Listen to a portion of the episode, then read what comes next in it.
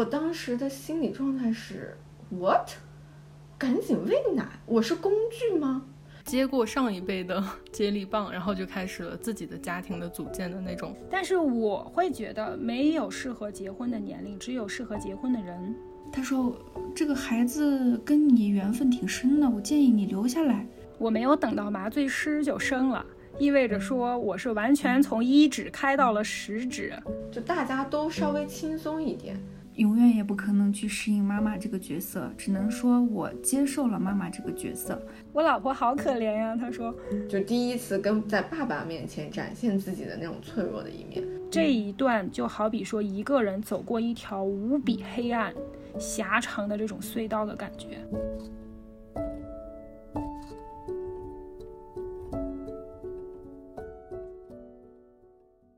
本期节目由博朗赞助播出。宝宝智能耳温枪，认准博朗。Hello，大家好，这里是大宁，这里是声音版的大宁。那之前呢，看到过一组数据，在这边想要跟大家分享一下。嗯，他说的是，二零二三年一月十七日，由国家统计局发布的二零二二年人口数据，截止二零二二年年末，全国总人口数比上年末减少了八十五万人。这是中国人口近六十一年来首次出现了负增长。那有人也将二零二二年称之为人口下降元年。那这一年的新生人口数是九百五十六万，这个数字呢是二零一六年的一半儿。每次看到这种数据的时候呢，我都会有一种很割裂的感觉，就是因为尽管这些数据都是很真实、很科学的统计出来的。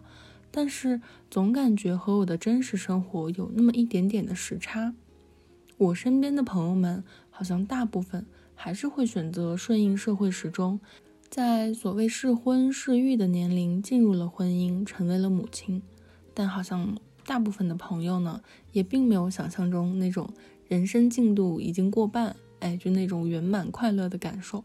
好像成为妈妈跟想象中也并不一样。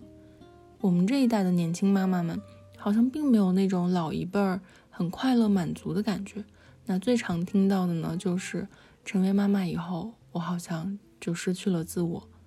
好像妈妈这个角色就是要把自己献祭出去来交换的。所以呢，其实我就很好奇，说我身边的这些已经当了妈妈的朋友们，是怎么样在这种不婚不育保平安的舆论大环境下。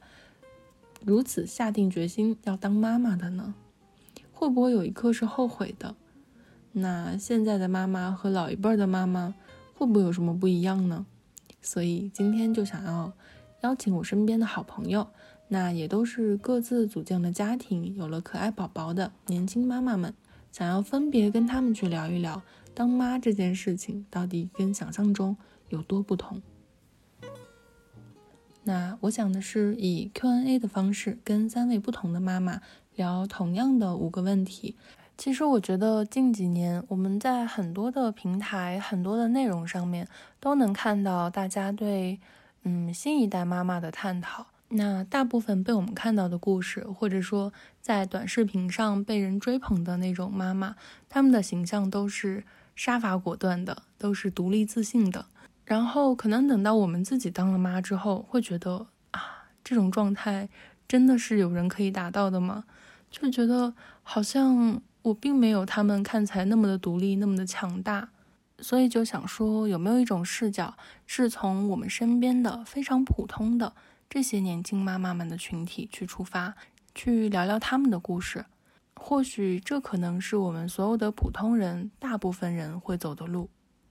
从跟他们的对聊中呢，我能看到那种个人意愿和社会传统的矛盾，也能听到当代年轻妈妈育儿理念的改变。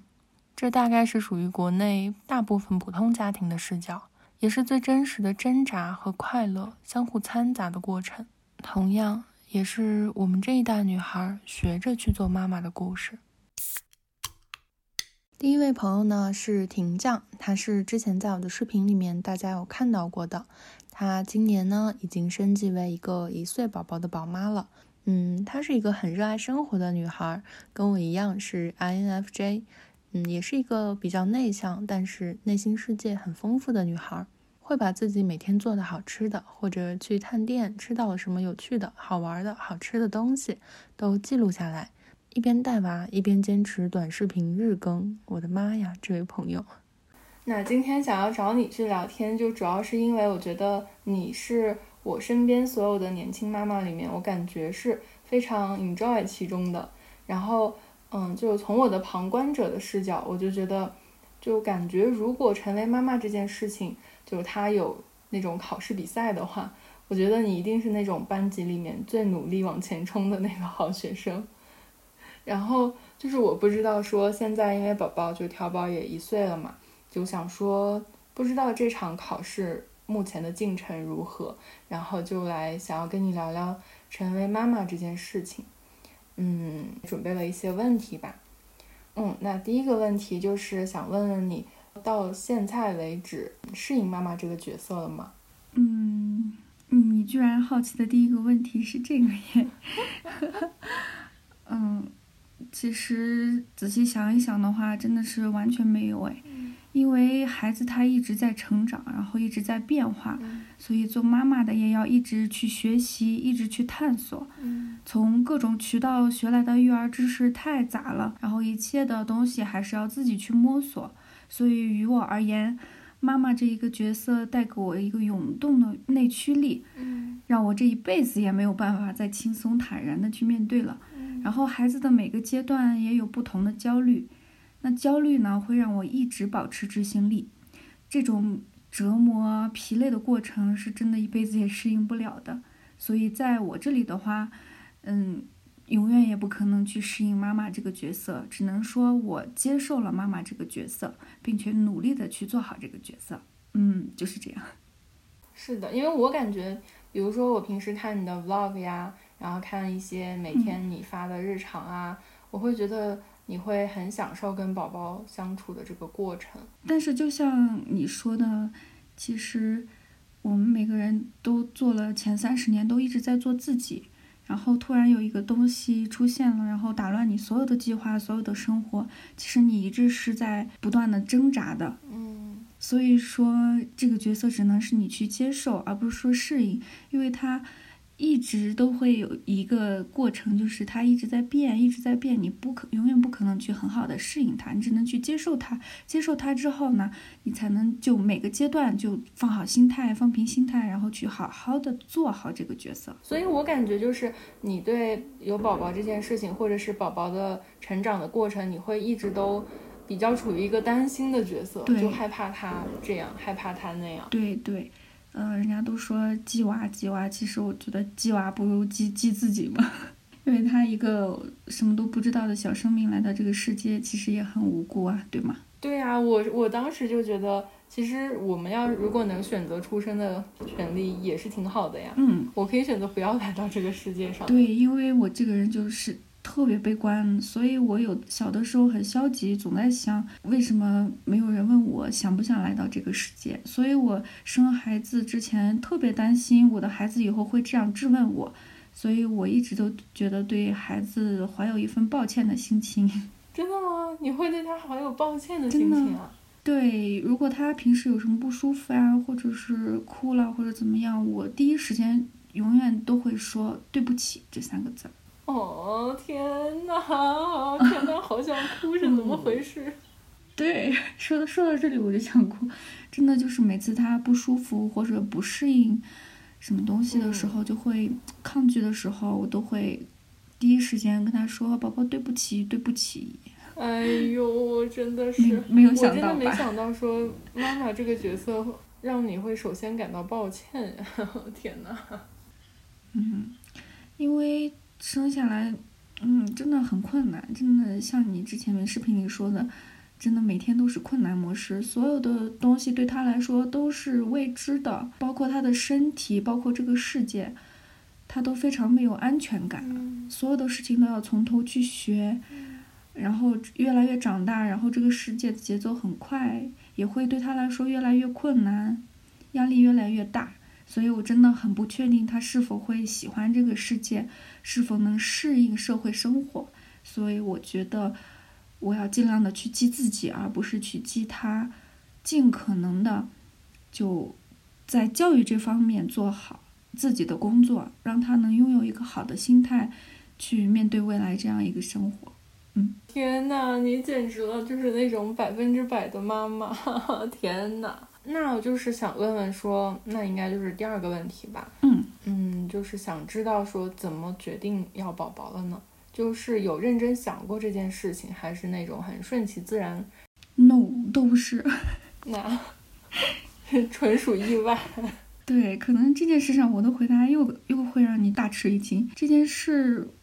我的态度其实一直以来就是能不要就不要，所以我一直在回避这个问题，因为我觉得生孩子、养孩子这件事情责任过于重大，活着是很累、很辛苦的一件事情。我也没有说能给孩子多优渥的生活条件。嗯，那我的另一半他的想法是他绝对是要孩子的，虽然他没有办法跟我说清楚他为什么要。孩子，但是他的态度是非常坚定的，男性基因。嗯，对。然后我俩沟通之后呢，就达成了一个一致的意见，就说等拖到我们三十岁的时候再要。嗯，就多过两年二人世界嘛。然后结果我就意外怀孕了，查出来的时候，那个时候我其实是很很难过的，因为我有点害怕。嗯，但是。就是在医院查出来的时候，我也没有过多的犹豫，我只是哭了一会儿，我就行动起来了，我就找了医生，开好了单子，我就自己决定了我要把这个孩子做掉，然后手术单也都开好了。哇，手术单你都开好了？对，因为我是 INFJ 型人格，所以这种不在计划内的重大事项。我是绝对要尽快处理掉的，不然我会非常的抓狂。嗯，然后这个事情的转机是在第二天，然后很多年没见的几个高中同学说一起坐一坐。嗯，然后我们见面的时候，有的同学他就开我玩笑嘛，因为我比较胖，他说我是不是怀孕了，然后 我就把这件事告诉他们。嗯。他们的反应真的让我也很意外，他们一直在劝我说留下这个孩子。他们是有有有宝宝的了吗？已经没有，他们甚至都不愿意结婚啊！所以我就很吃惊嘛，然后然后我就动摇了。动摇之后，但是还是没有足够的勇气说去坚定的要要这个孩子。然后第三天，我想那如果自己的力量不足的话，就借助外界吧。我就去找了一个我们当地比较。有名的就是算易经的嘛，算命的就是，嗯，然后就是就像抓住救命稻草一样，我说那，嗯，就让这个机会去帮助我做这个决定。所以第三天一早自己出发，然后去去很远的地方，然后自己一个人去找到这个师傅，让他给我一算。结果这个师傅他当时只是要了我的八字，然后他推算了推算了一阵子之后，就告诉我说。嗯，说是姑娘，然后就把一些我的基本情况都讲了出来，然后都都特别准。完了之后，他说我也知道你今天来的目的是纠结一件事情，我告诉你这件事情是什么。完了之后我就惊呆了。他说的是真的是要宝宝这件事情？对，他说你今天来的事情是为孩子来的。哦，欧某。他说。这个孩子跟你缘分挺深的，我建议你留下来。我当时一整个震惊住了。我说我只只是告诉他我的生辰八字而已，所以这些东西有的时候虽然说不能全信，但是也不能完全不信。尤其是人在一个比较比较优柔寡断的时候，他反而能让你坚定一些东西。不管是对的还是错的，只要你当时你自己做了决定，之后都是不会后悔的。我就是这种性格，嗯嗯，所以这个师傅跟我说完之后，我就说，嗯，那我就要了吧。这件事情过后，我就坚定了我内心的想法。我说，嗯，我不想别的了，以后不管后悔也好，怎么也好，我现在就要决定，我把它生下来了。不管怀孕有多辛苦，生产的时候有多痛，我都我都接受了，因为这是我自己做的决定，所以这些一切我都愿意去承担。哇，你的性格我感觉跟我好像呀。对，就是如果是自己做的决定，你就什么事情都可以承受。对对，发生什么都不会去怪自己，都要自己去默默承受。而且你做了自己做的决定之后，你到时候不会去怪别人说啊，别人劝你，你才怎么样。所以是婚前就说了这个事情，还是说是婚后两个人才讨论的呀？嗯，是婚后。哦，所以婚前其实对于要孩子这件事情，你们是没有过多的去讨论的。对，因为就就我的个人的这个性格来说，就是能回避就回避吧。如果让你再选择，或者是让你再结婚一次的话，你会不会把它放到婚前呀？还是不会。嗯，因为从根源上来讲，我的家庭是比较传统的家庭。所以从小给我的影响，嗯，也是非常传统的。我的思想无论多么矛盾，我其实还是能接受自己去要这孩子这个结果的。嗯，也就是说，其实这个要孩子，或者说是我以后会成为妈妈这件事情，其实是从小就根植在你的这个想法里的。对对，嗯，就是可能我们就是一直都沿袭着上一辈儿的那种，就是可能你要成家，然后成为妈妈。然后一直按照这个时钟往下走，好像不会有其他的选项。对，因为我一直坚信说，一个人他活的圈子有多大，并不是他能决定的。如果是他能决定的，那也只是极少数的人能决定自己。之前我也看到过一个朋友，他说我们是什么样子的人，其实并不是我们自己，而是我们身后祖祖辈辈，可能他们的基因，就是所有的遗传到我们身上，铸就了我们现在这样子的自己。我们现在接受到了很多一些，嗯，比较启蒙的意识啊，女性的女性主义的一些思想，但是那个东西它很难去撼动祖祖辈辈给我们的基因。对。那我还想问，就是你们家现在的育儿模式？或者说是搭配是怎么样的？比如说另一半的参与度呀，长辈的参与度啊，这样子。嗯，因为我由于工作有变动的原因，我产假休了足足有八个半月。嗯，然后这段时间又刚好是他比较空闲的时间，所以我们第一个月是去住了月子中心，然后第二个月出来之后，就是我俩独自在家。把孩子带到了八个半月，所以他的参与度是很高的。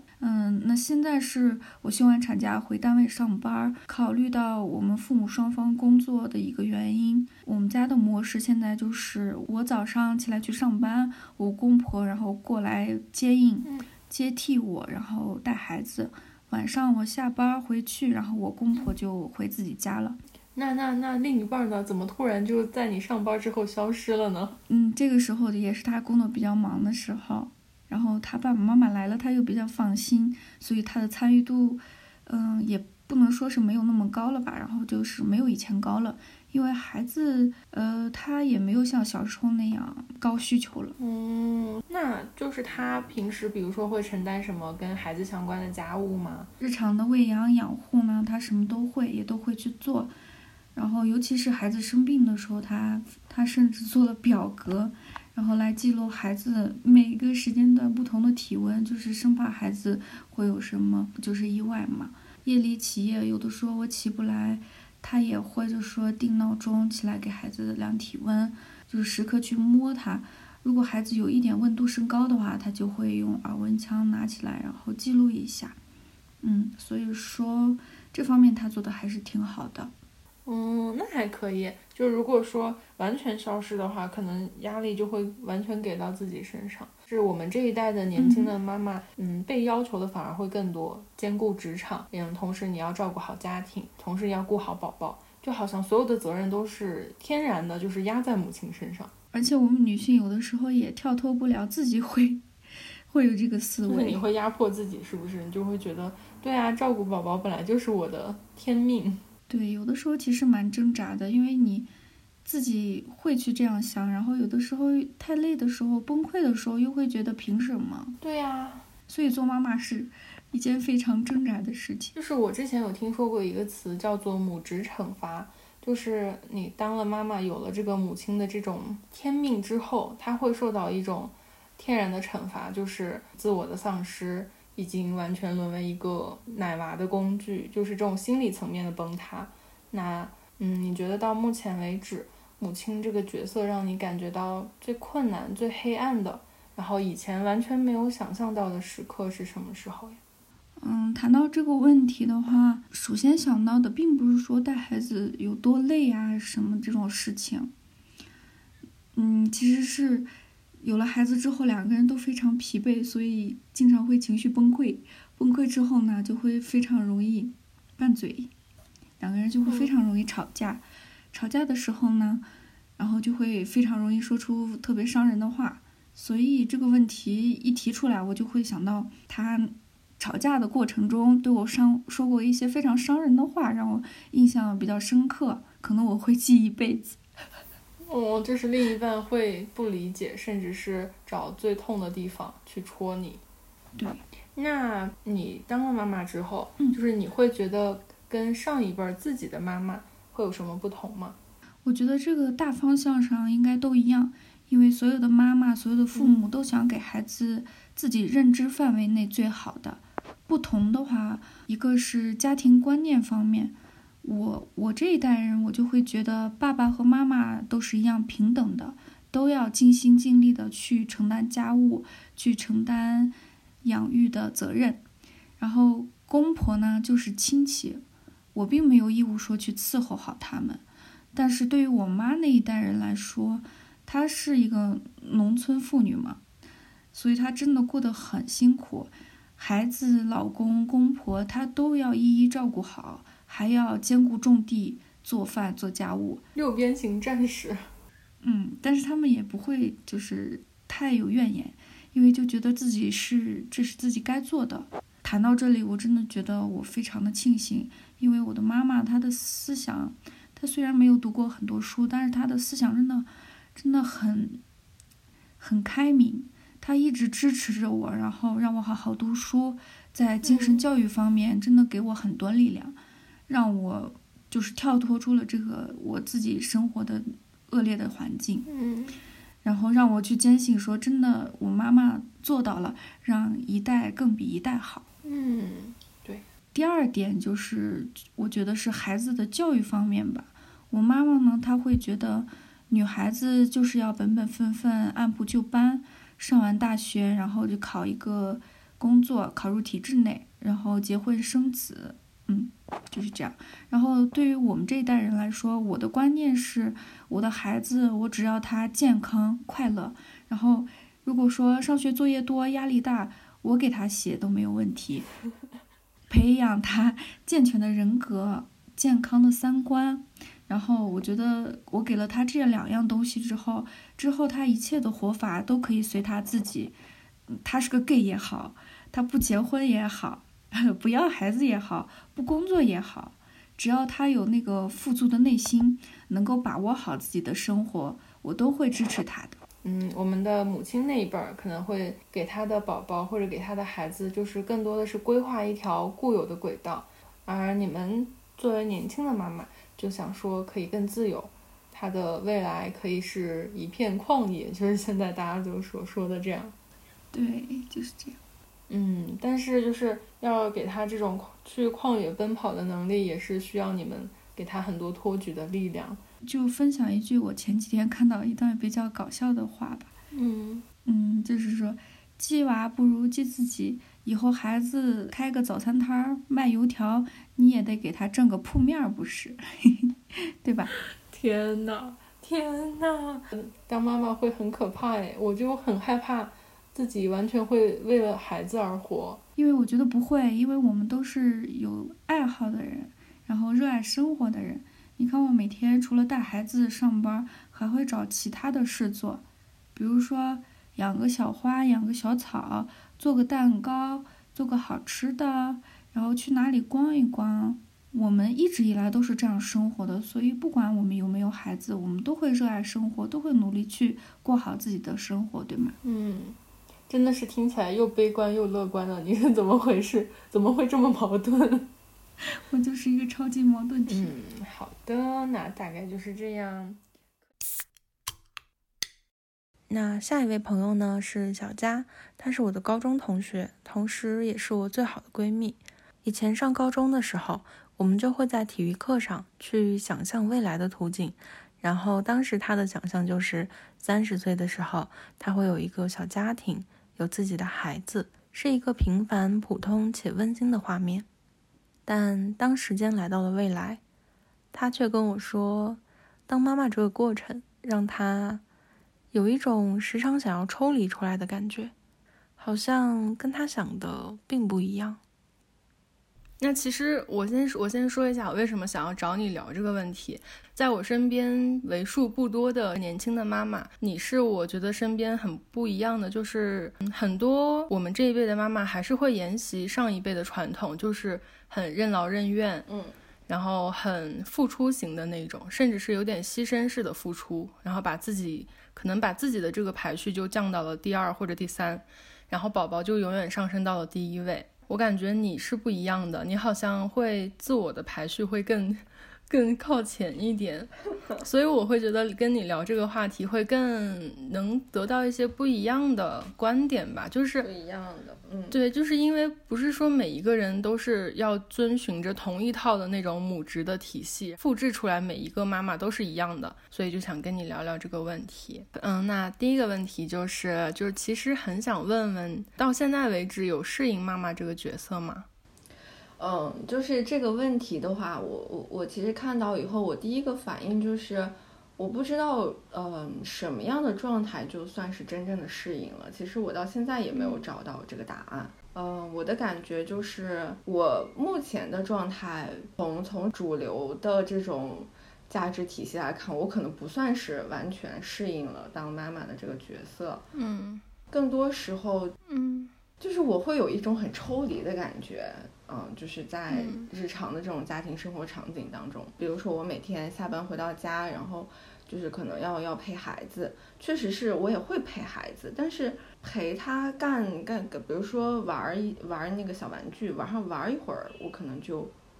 我的思绪就好像要要去到其他的地方，就我没有办法完全很长时间的，就是专注在陪着他玩这件事情上。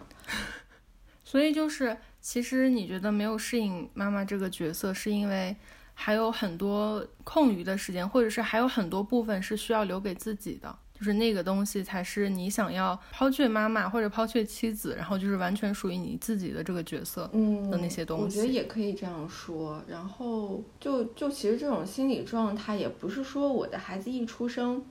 然后我就我就会有这种状态哈，就是一出生，就是还在那个哺乳期的时候，我我是喂奶喂到了六个月嘛，就前六个月的时候，你是因为你你要你要哺乳，然后这个事情只能你去做，然后还有很多，呃，就是还有很多很细小的事情是，就是在在我休产假那段时间，就是我一定会亲力亲为的，那段时间我觉得投入度还是很高的。也是一定程度上就是适就是在适应着当妈妈的这个角色吧，但是就是从我呃就不喂奶以后，然后包括开始上班，然后工作有时候也会比较忙，然后就有大部分的这个客观的时间是不跟他待在一起的，然后就是我会明显的感觉到，甚至就是在工作那种很辛苦的状态下，我的那种心理的状态，或者是呃整个人的就是。那种精神气儿，我觉得都都比要我在家，可能带着孩子的时候要好很多。这个是，这个是我我我也是慢慢就是才发现这一点的。嗯，就是去上班的时候明显更开心，也不能说更开心，就是整个人是更有精神气儿那种状态，很很很有活力或者怎么说。但是好像就是回回到家就是陪伴孩子。一，但我觉得也不也不能说就是陪伴孩子，就是回到家里面的整个这种这种被家里的所有就是孩子也好，或者是孩子的这种物品，因为就整个家里面充斥着孩子的所有的东西，就已经这个家，我是觉得没有任何我自己的一个空间的这种，就这种状态下，就会油然而生的那种疲惫感，就是这个东西是我。就是我也还是很能直面我自己哈，就是我我会有时候就会对比我自己的这两种状态，可能就会觉得，那还是我应该是属于那种比较需要很多自我空间的这种人，嗯，对对对，所以才会呈现出这样的状态。嗯嗯，就是听你描述的那个画面，应该也是每天下班一回到家，本来是一个很完整的自我，然后突然就是要打开房门的那一刻，你就要立刻转换为一个妈妈的角色。坦白的说，就是不是很想转换，但是你又不得不去转换。因为现实层面来说，我我我当然是希望我回到家是一个，呃，就是比较安静一点，或者是家里面就是很整洁，然后各种都是我我想要的那个那个布局的那种样子。但是现实来说，那是不可能的。你现在你要为这个生命的成长去负责任嘛？那你就需要提供给他他现在需要的这些各种各样的环境，呃，为了孩子，然后去，唉，也不能说牺牲吧。但是一定程度上就是就是被动的去做着改变，可能我觉得大部分的妈妈都是真的是会牺牲的，就是呃什么易碎的化妆品给放好，之前装修的那种很好看的家具的边边角角都要包住那种防撞贴，是吗？然后自己就会觉得，对，好像你的生活里面就会开始有很多部分是要为宝宝去考虑的。那我就很想问问，说你们当时是怎么样决定要宝宝的呢？就是是有认真想过这个事情，还是 就很顺其自然的生了？这个问题就是对于我而言，我我觉得就是你应该也是很能理解的。就是我从小，我记得我们很很还上高中的时候嘛，就是在秘密基地里，我就会跟你畅想我未来的人生规划。那可能未来人生规划里边。呃，就是二十八九岁生孩子，我觉得是在我很小很小的时候，就是扎根在心里的一种意识，或者是这种想法，就是要去完成的事情。我印象很深刻。然后你你畅想的部分，基本就是说，你到大学可能会找一个什么样的男朋友啊，之类，就大概就是畅想到这个环节，就就 OK 了。然后到我的部分，然后我可能就会甚至畅想到我三十岁。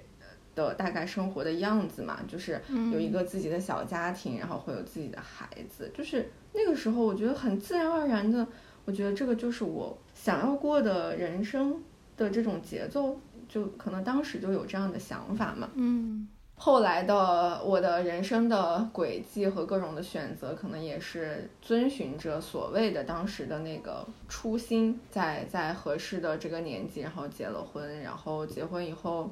也是在该该生孩子的年龄，就是就是生孩子，嗯，呃，就特别自然。对于我来说，这个东西我根本没有过多的去思考。说实在的，这个东西也是有很大问题的。嗯，对，就就就扯开来说，其实我觉得结婚和生孩子这两个事情，它对你人生的就影响真的非常非常大，然后是一个很高重量级的事情。嗯，但是，嗯。哎，也许就还是年轻吧，就是没有，没有真的看透这两件事情的分量。然后我只是觉得，那我的人生规划就该是这样，我的节奏就该是这样，那我就该去做这件事情。嗯，所以听下来，就是我们当时就还在高中时候，可能十七八岁的时候，就当时的想法就是，我之后未来三十岁肯定是有一个家庭，然后一一个很爱我的丈夫，一个很可爱的宝宝，就是有一个小家庭的这样的图景。在了，就是我在想说，是不是因为我们当时的对未来的畅想就已经符合了这一套社会的规训，就是女人就是要成家生宝宝，然后我们没有一些其他的那种想法，就是可能你要当都市白领啊，我要不婚不育保平安呀，好像当时并没有这样子的一个社会的风气或者风潮。对。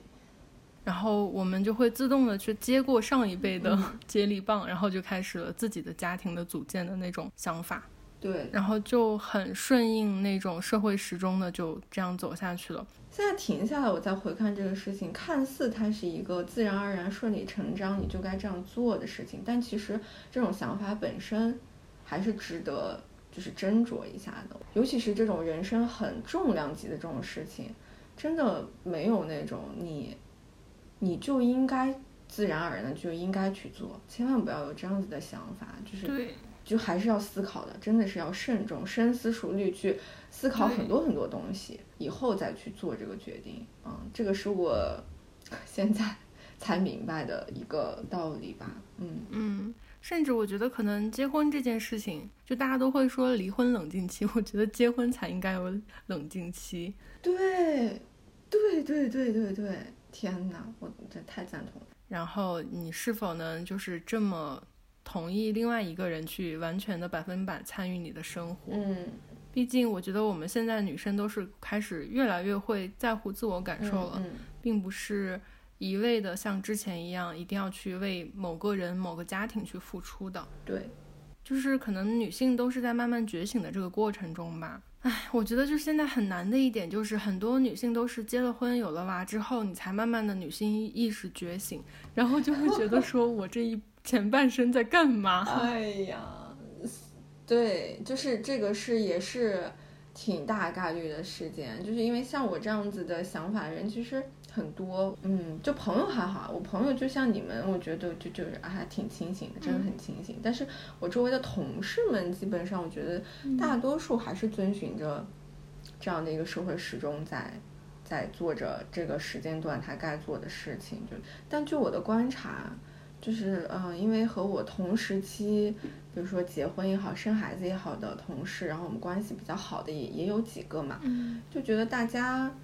的这种生活的状态，呃，包括当了妈妈以后的状态，就跟我真的差别还挺大的。我能明显的感觉到他们是，他们是那种很 enjoy 的状态，就是在在在养育一个孩子的那种。然后和他们的交流，就是他们就是会经常会乐于跟我分享一些他们的孩子的一些很精彩的成长瞬间，或者是啊各种给我安利，哎这这这这这这个玩具比较好，然后那个什么辅食比较好，诸如此类的。然后每每跟他们交流的时候，然后我内心会有一个声音，就是说，嗯，我为什么跟他们都不一样呀？就为什么我内心就是就是我我就是，所以就是有时候会质疑自己，那那那那你在干什么？你你是不是你刻意的，就是想要这样子有一些特别的想法，想要刻意的去明晰你的这种所谓的自我意识？我有时候真的会这样想，然后可能在那段时间就是来回的这样很矛盾的想法中，然后我就觉得，呃，那我要不要就是就是多投入一点，然后我也尝试一下。的怎么样？然后我就会可能在某一某一段时间，我就会确实会强行的让自己多投入一点，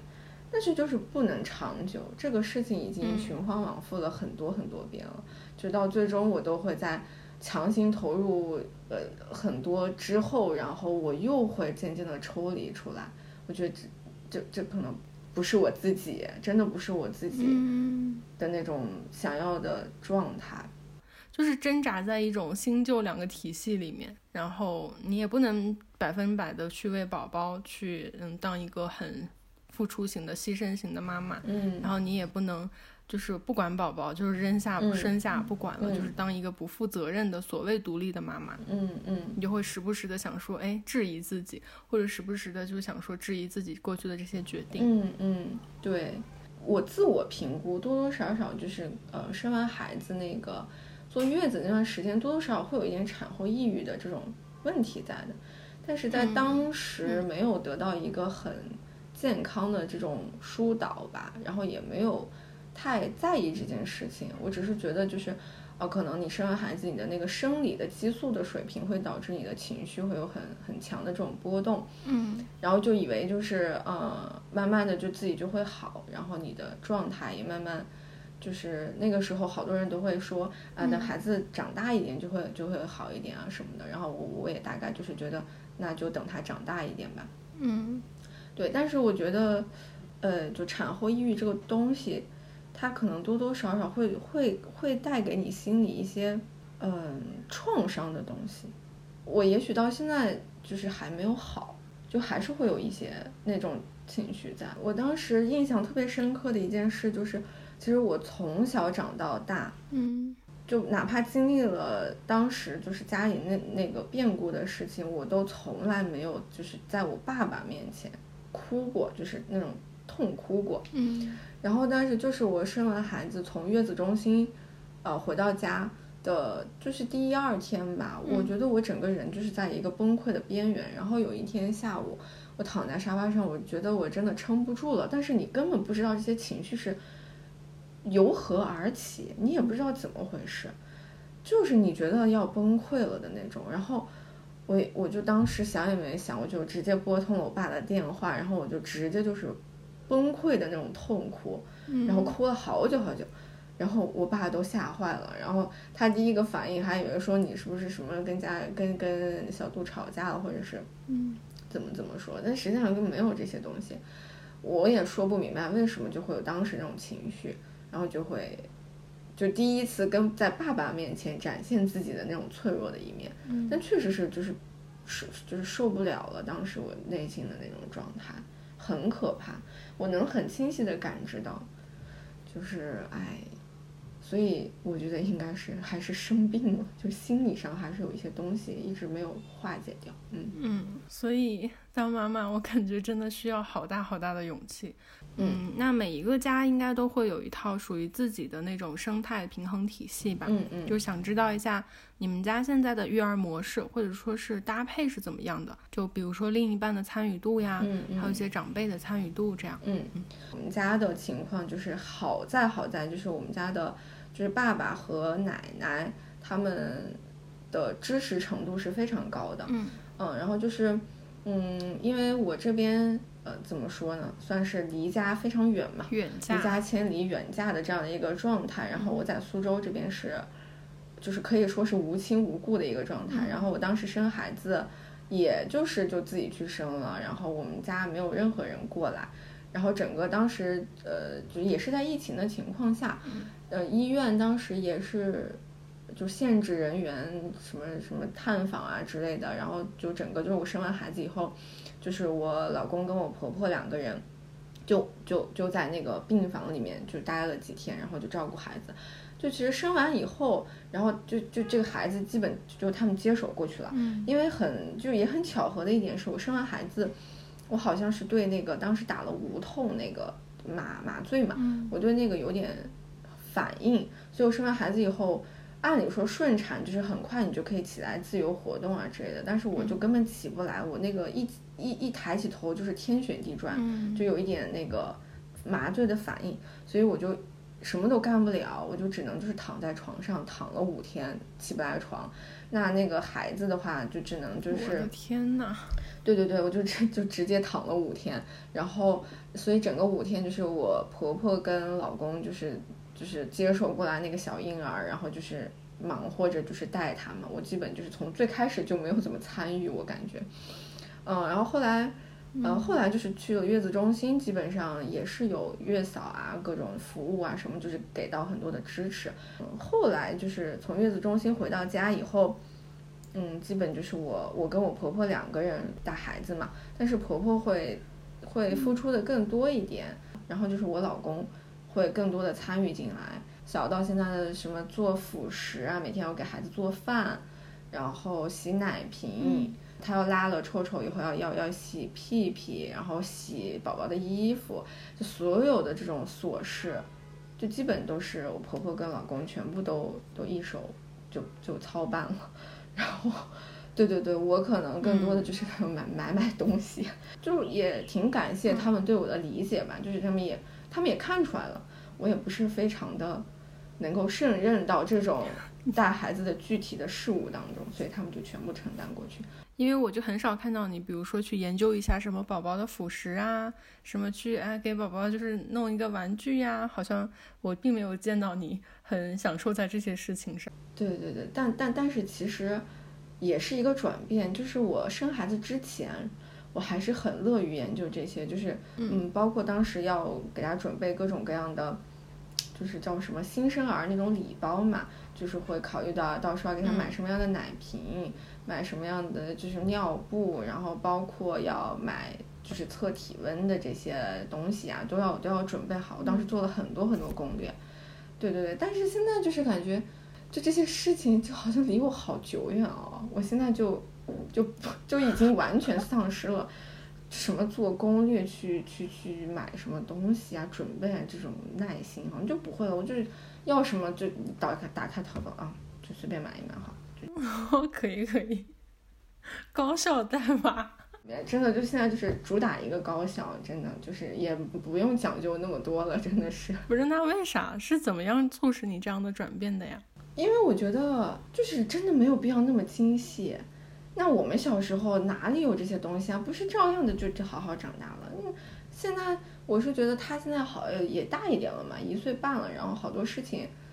真的也不用那么精细了，我就我们大人吃什么给他吃点好的呀，他也很喜欢跟我们吃一样的东西，就是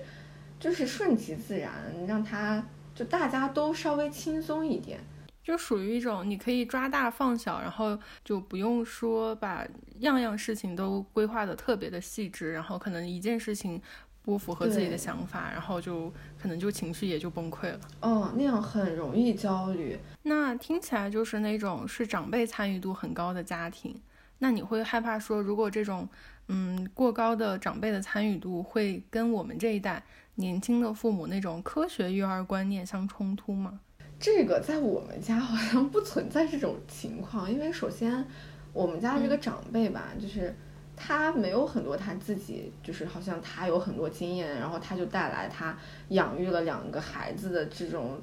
呃，在他看来就是是什么，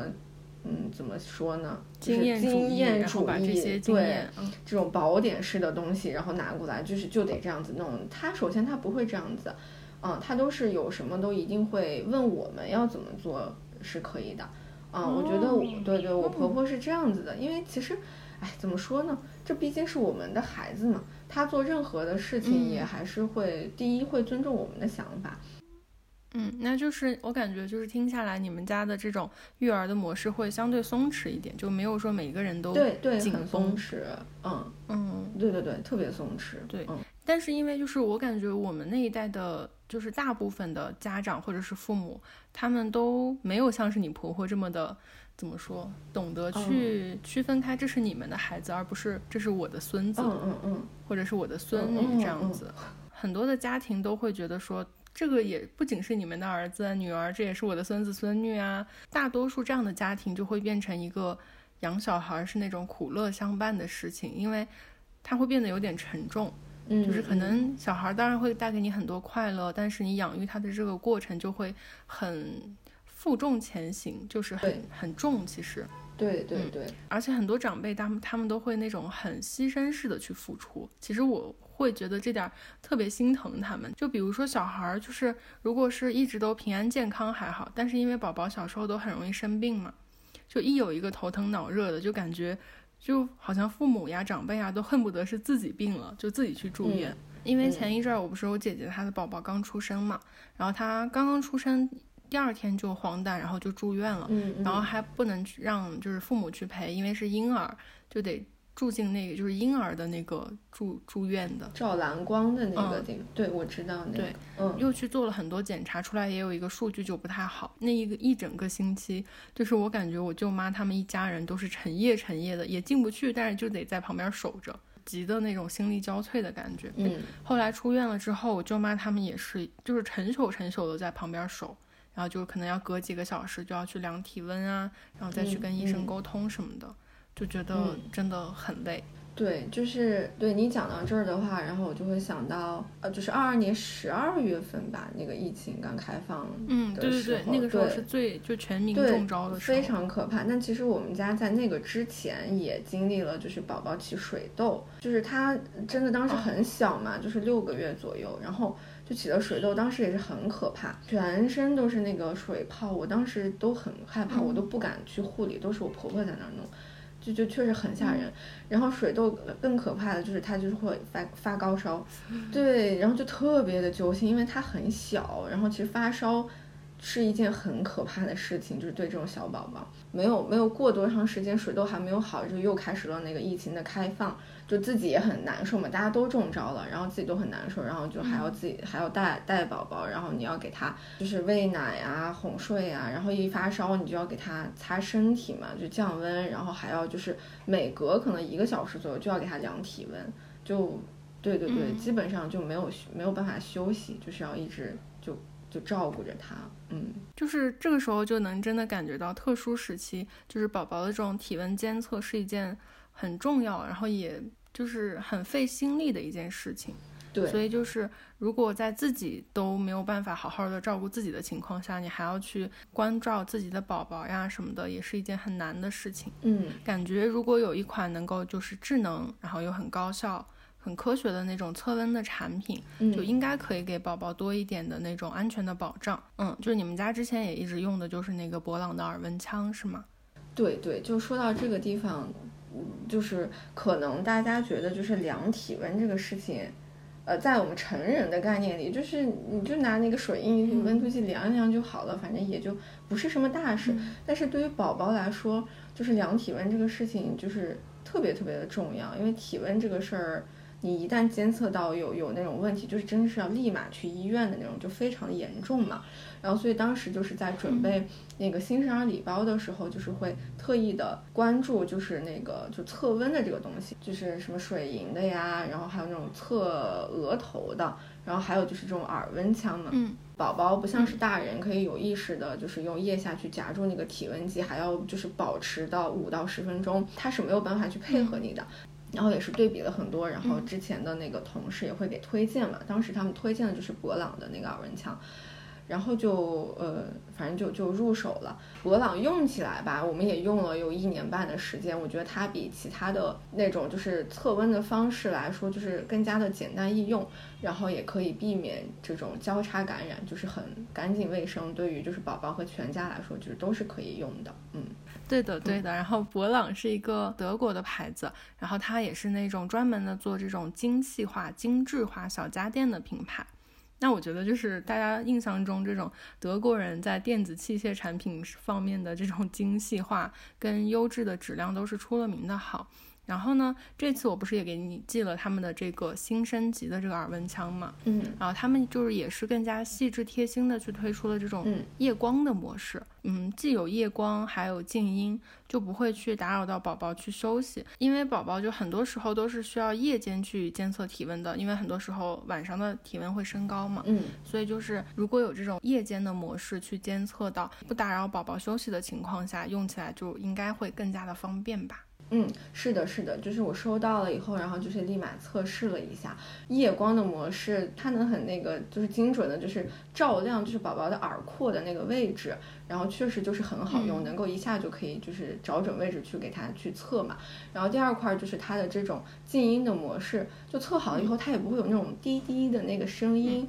然后这样的话，就本来你就要贴着耳朵去测，然后宝宝在睡的时候，那个滴滴还是容易会把它惊醒的。那现在的话就不存在这种问题，非常的好用。就是如果半夜被惊醒再去哄睡，这这简直就是一趟非常可怕的。对，简直就是灾难，太吓人了。就是反正现在这种新的功能来说，它就会测的就是很快很准，然后也不像是那种传统的温度计，你还要等嘛。这个就是你按一下那个测温键，然后几秒钟就会快速的准确测出这个体温，然后宝宝也很舒服，也也不吵不闹，就是在这种。晚上确实还是会能让人更省心一点，而且它的那种 LED 的那种夜间模式，我感觉应该也会给你的婆婆会更省事儿一点，因为老人家多多少少都会有一点那种老眼花。对对对，是的，是的，对。然后就是，尤其是像婆婆哄睡啊，就是应该会比那种传统的水银的体温计上那种密密麻麻的刻度，就在晚上，尤其是晚上就更费事儿了。对对，真的是，你就真的不用那个晚上还要。找着灯光在那眯着眼睛看了，就真的非常省事儿。嗯，就所以感觉有些时候就是能用这种科学搞定的事情，就还是交给科学，然后花小钱办大事。我觉得可能这也是新一代父母更愿意接受的一种科学的育儿的方式吧。嗯，那还有一个问题就是，你觉得到目前为止，母亲这个角色让你感觉到最困难，或者是最黑暗？以前完全没有想到过的时刻是什么呀？这个问题对于我来说，呃，可能我更能想追溯到的是，就是当我那个刚生完孩子，嗯，就是整个人是非常虚弱的，因为我那一整天生孩子，我连一口东西都没有吃，就是到快要生的时候，我根本没有一点力气。然后医生说你去喝两口尖叫，补充一点能量。然后我喝了两口尖叫，就就就撑就指着那一点能量，然后去生了一个孩子。生完孩子，我整个人其实是，你你就可以理解为就是就是那种很虚脱的状态。然后回到了病房以后，就是你就还没有任何的，就可能你你能休息片刻，或者先吃点东西补充能量，就是什么都没有。然后那个医生还是护士直接过来说赶紧喂奶，就是那一瞬间，我当时的心理状态是 what？赶紧喂奶，我是工具吗？就当时那一瞬间，其实内心是有一点，嗯，就是有有有怎么说呢？很很奇怪的感受哈，就是就好像我我已经不是我了，就是我我在整个生孩子过程中，我觉得已经丧失掉了。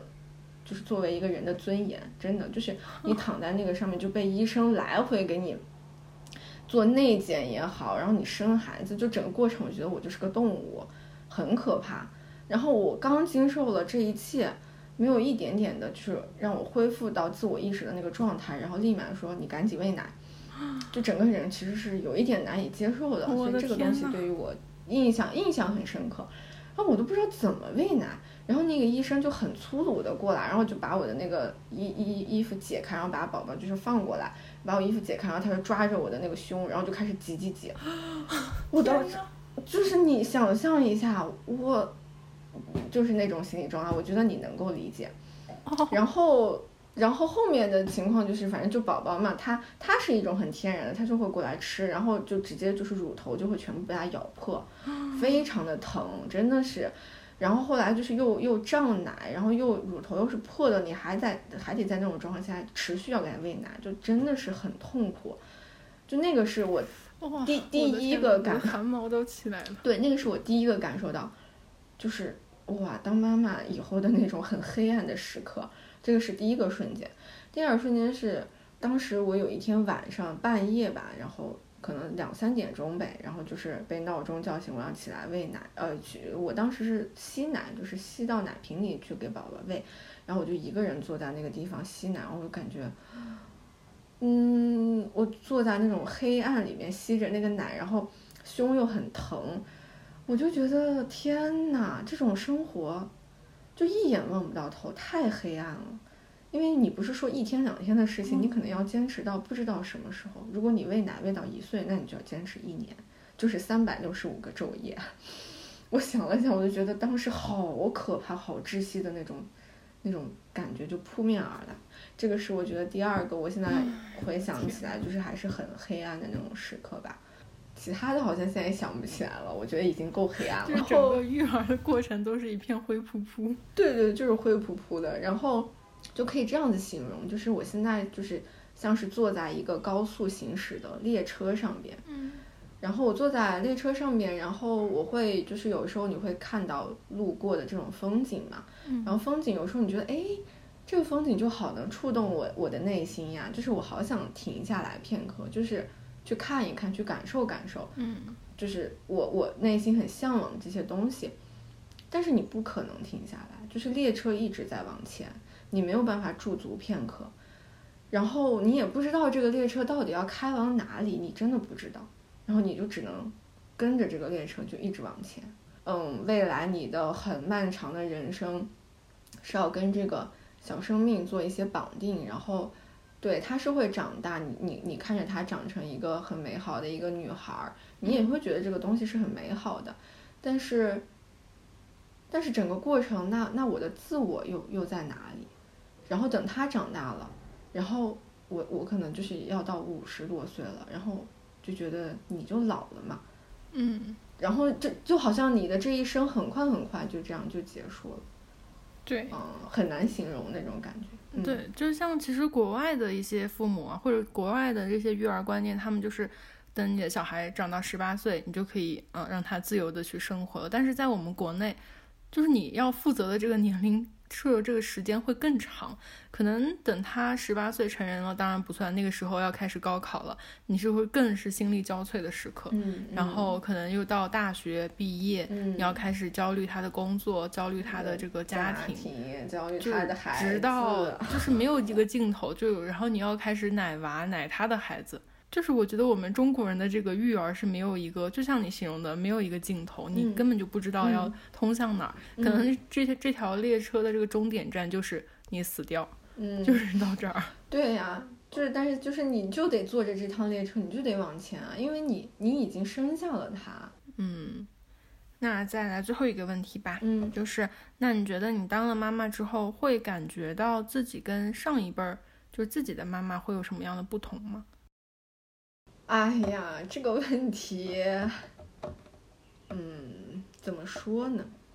我现在就是在回忆我以前跟我妈妈的，就是各种相处的场景，就是小的时候也没有什么记忆了，然后长大以后，我觉得我跟我妈妈一直是那种，她像一个小孩儿，就她会依赖着我的那种，然后所以我我我我从小就是在家里面，就是我觉得我没有办法，就是真的当一个孩子，就我可能从小就要承担很多东西，对。嗯，然后，所以我希望就是，呃，我跟我女儿以后的相处，我不希望我们是那种就是过度的紧密的连接着，就是她非常非常依赖我，或者是我非常非常依赖她，希望在她成长过程中，我肯定会会给她很多，呃，我认为的就是很重要的那种陪伴，但也许真的不是时时刻刻说就是黏腻在一起啊，或者怎么样，嗯，但是这个东西只是。我也需要再探索吧，嗯，就是慢慢慢慢来，嗯，可能等宝宝再长大，上了学，或者是再长大一点，又是不一样的感觉。是的，好的好的。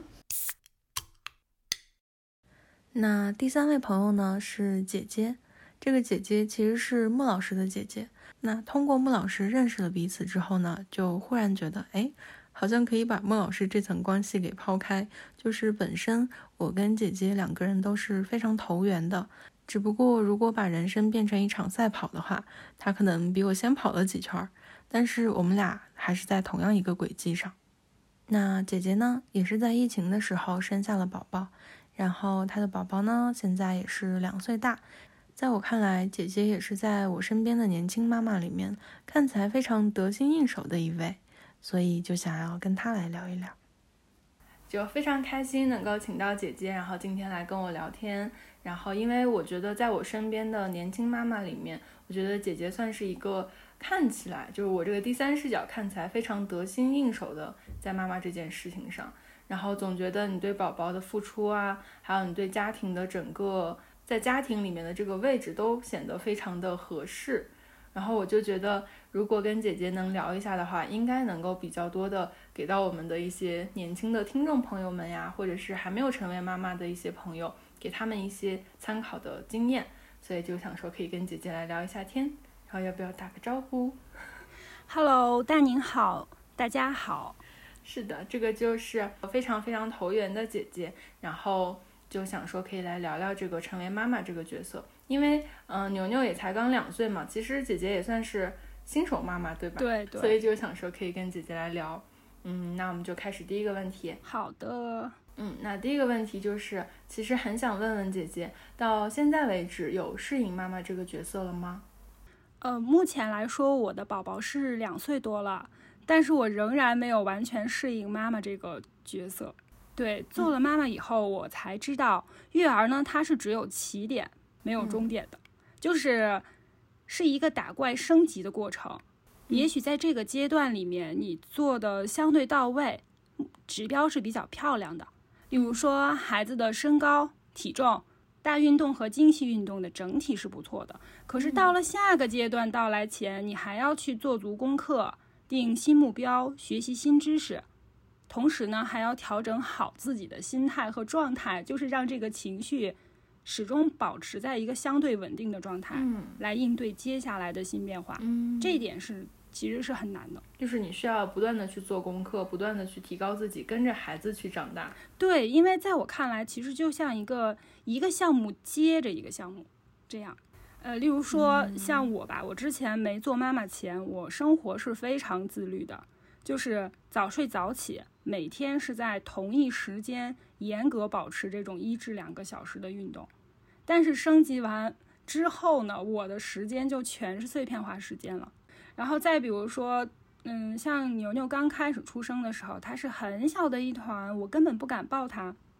我就远远的这样看着它，我就觉得从心里感觉到会很怕。可是，在它之后，要是你引导它，嗯，翻身啊，爬、坐、站、走。那这样的一些阶段，你一定要鼓起勇气，去做好一个科学的一个引导。然后还有就是说，这个适应呢，其实它是意味着就要有改变，嗯它是一个不断学习、调整、妥协、优化的一个过程。嗯你只有不断的去升级呢，才可以应对可能出现的一些变化，让一切轻而易举。所以就是在一切看起来非常轻而易举的背后，你是做足了功课。光是熬夜这件事情真的是非常非常痛苦。嗯，我不知道你有没有做过那个 MBTI 测试，你应该是个妥妥的 J 人，嗯就是一切都要在计划之内进行，然后一切要按照自己的时间表。对对对如果他完全被一个小生命去打破的话，应该就会很崩溃吧？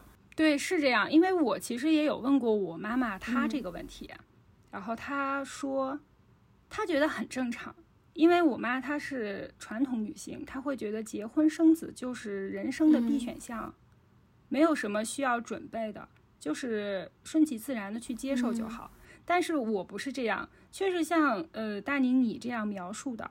我是一切必须在计划之中，如果不在计划之中，那我就要设想说，如果有可能的情况，我应该怎么去应对。但是其实你在育儿的过程当中，你会发现，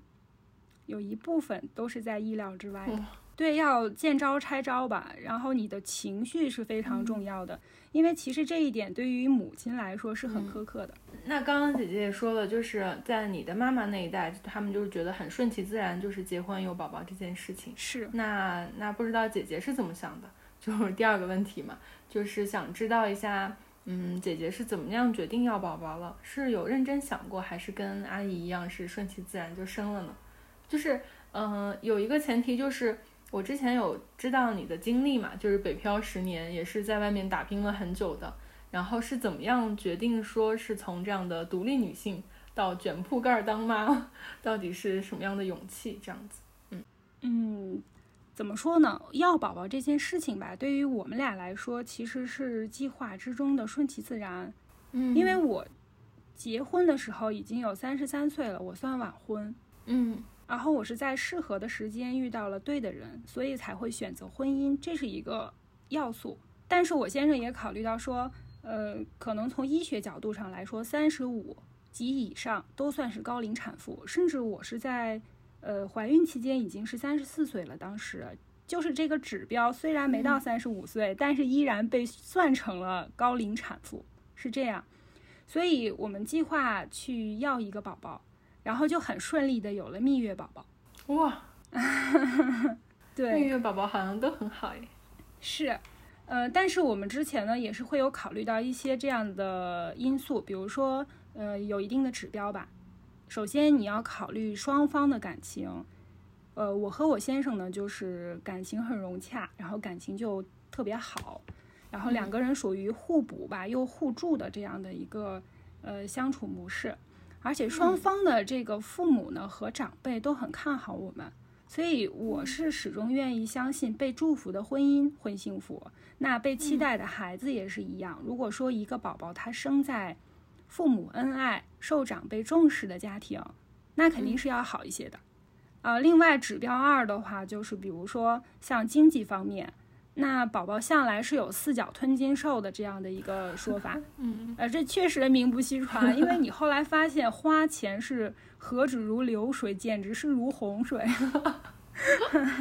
还有就是身体方面，嗯，因为我们会考虑到说双方的这个自身的情况，最近一次的体检的情况，包括各自家庭的遗传的一些问题，嗯这些都是要去考虑的。呃，另外的话，像指标四就是保障方面，我们会考虑到说建档的医院，包括生产的医院和建档的医院肯定是同一所医院，嗯还有月子中心的情况。如果你不去月子中心，是否要请一个月嫂到家里？时间大概是多久？嗯还有孕期的这个，嗯，宝宝主要的看护人以及父母双方的这种参与度，还有双方父母的参与度。嗯所以考虑到这些之后呢，刚好宝宝也顺其自然的来了。嗯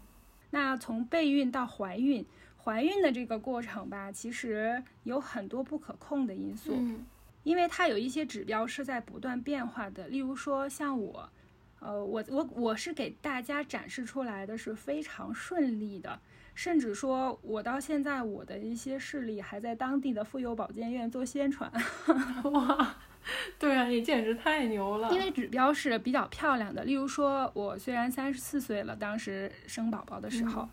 但是呢，我只长了十斤。嗯，然后宝宝生下来六斤多，等于说我在生完他之后的第一周就已经恢复了孕前的体重。我的妈呀！对，而且就是头胎产妇的话呢，我是从呃嗯这个开始有宫缩到准备就是发动生产是六个小时，非常理想。嗯，然后从发动生产到生完宝宝是二十分钟。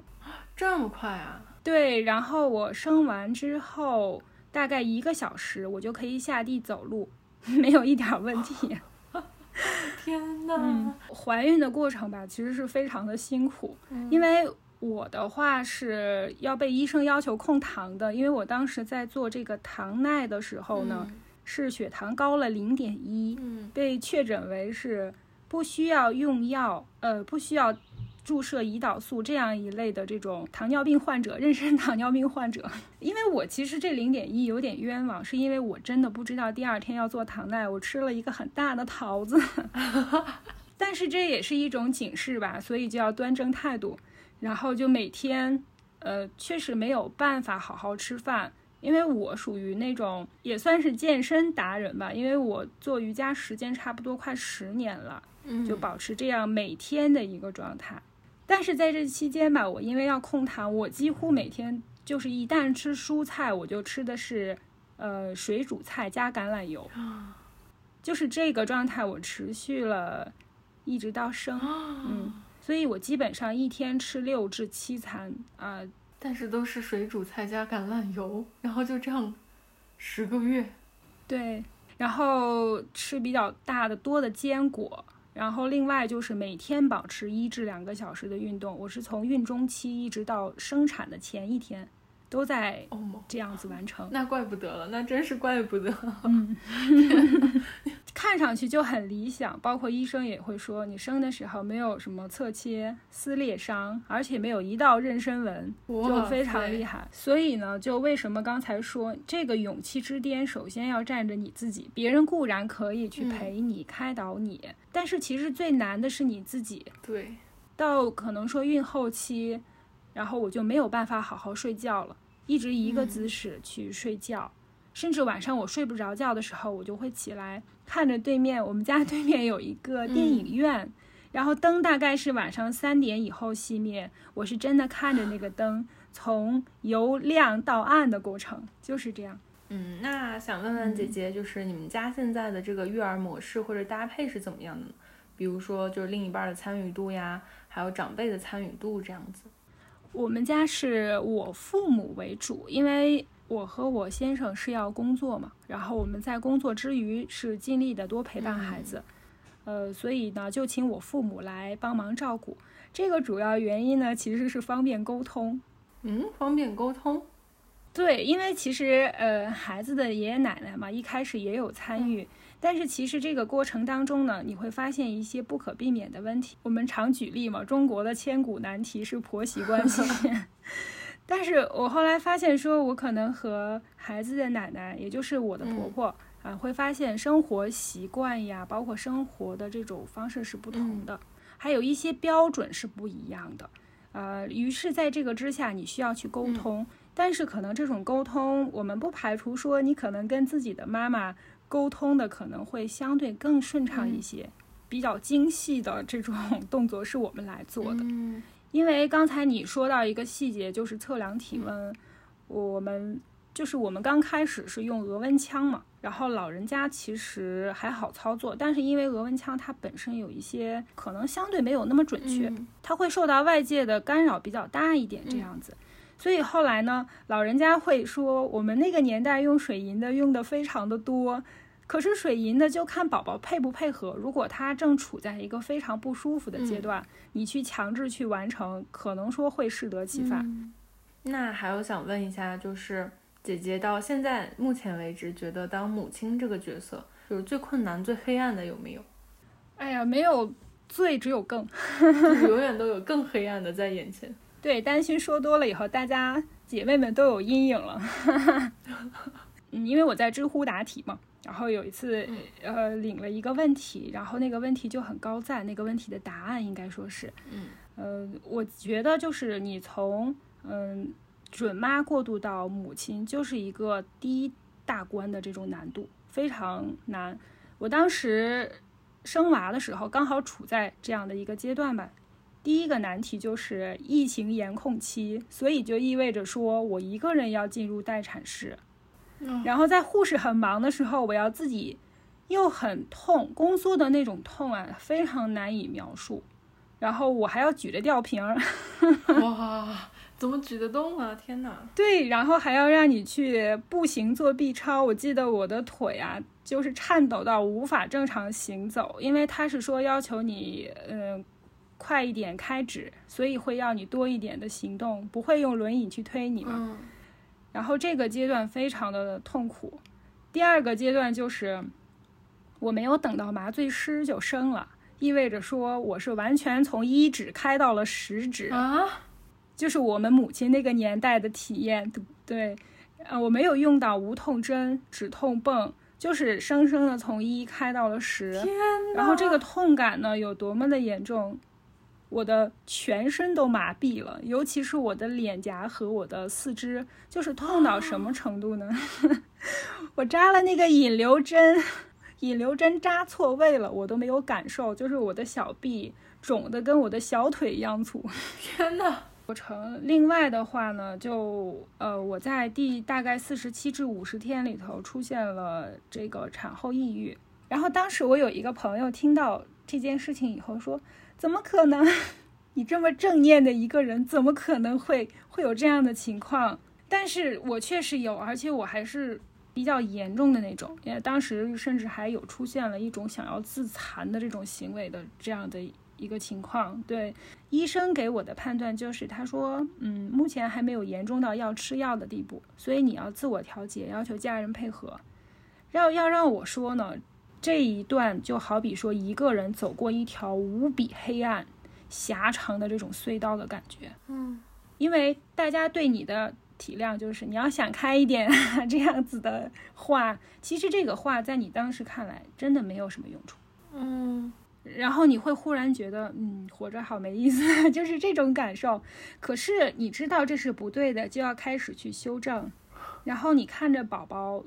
就是很香甜的睡觉的时候呢。你会有就是由生一种很幸福的感觉，但也有一种可能，你看着他的时候会想，我原本有很好的 offer，却没有办法入职，我的工作机会那么宝贵，都是因为你会有这样的一些想法在。所以呢，我我是真正靠自我去调节，然后我又继续开始，因为我是恢复之后又开始刷瑜伽，每天刷到最后配合我每天要。呃，手抄一些东西，练一些这种软笔的书法，去控制我的情绪。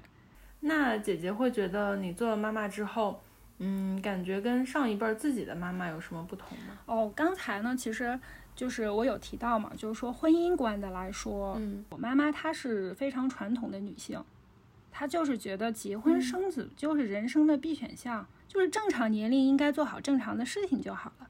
但是我会觉得没有适合结婚的年龄，只有适合结婚的人。所以呢，我可能就属于晚婚族。然后在二十嗯二岁毕业之后到结婚之前这一段，我做了很多的事情，就过得很开心。直到我遇到适合结婚的人，才去选择了婚姻。然后第二点就是到了这个育儿观来说吧，我觉得其实不光说我们的妈妈，恐怕他们这一代的。母亲呢，在时隔了二三十年后，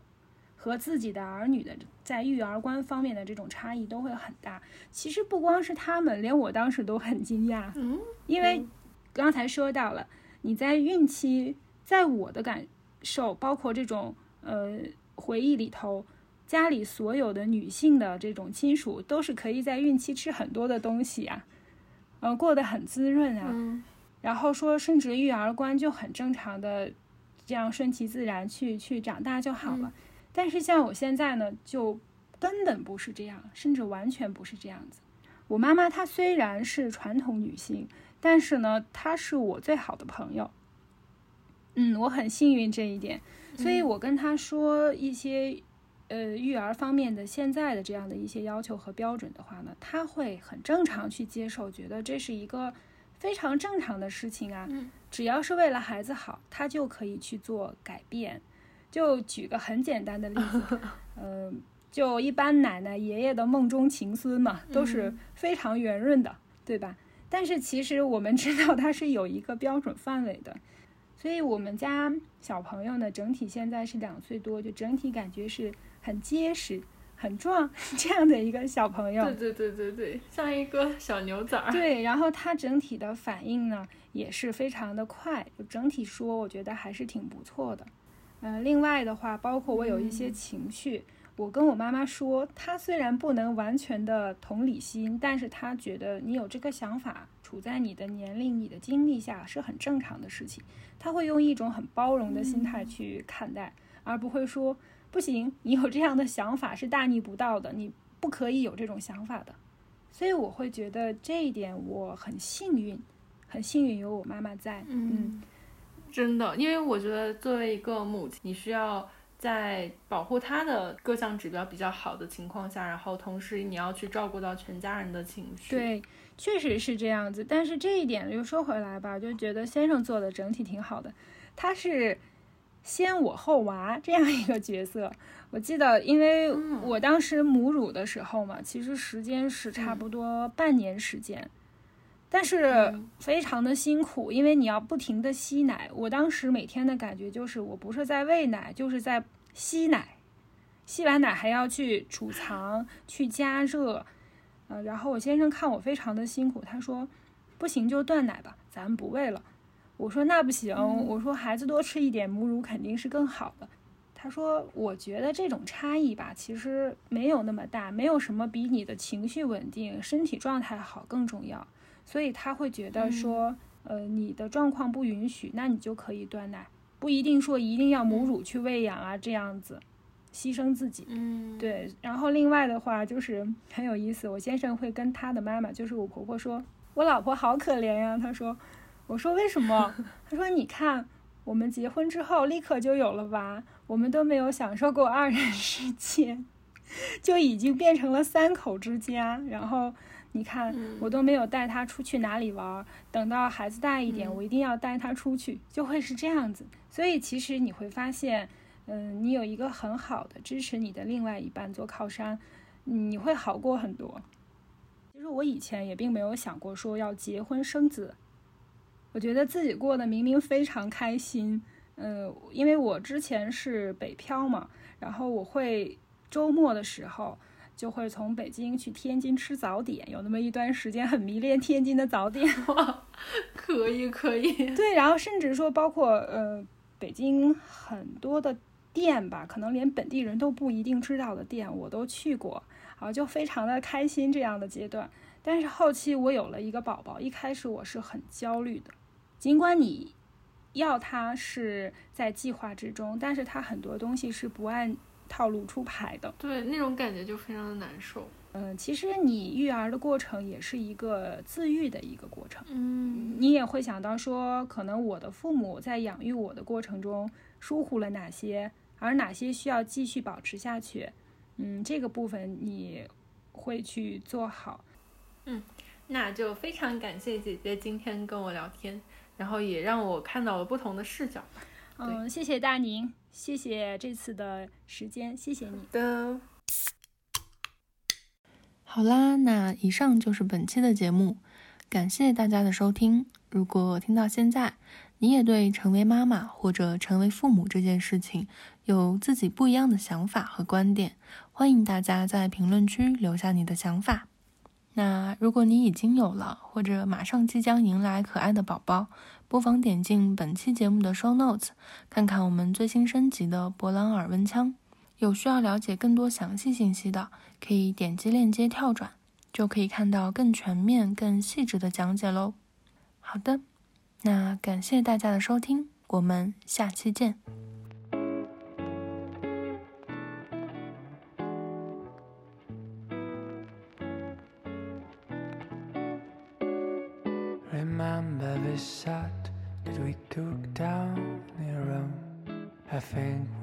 Day when we first fell in love. The summer was warm and too heady to think.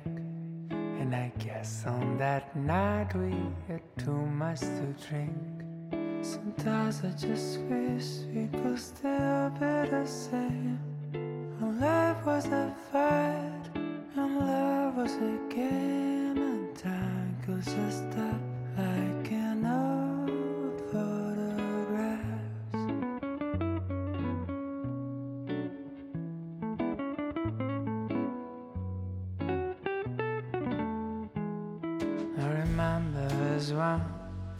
took just a view. You were smiling at me, but your smile was so blue. You told me that maybe we should try being alone. Cause the sun was still there, but our summer was gone. And now did I wish we could just stay the same. That we could trick our cards and keep playing our game. And the time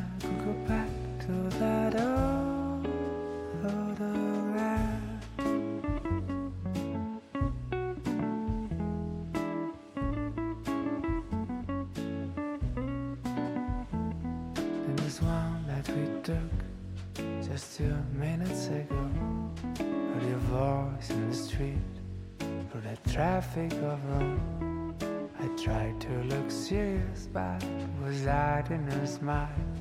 Cause I saw trace of summer still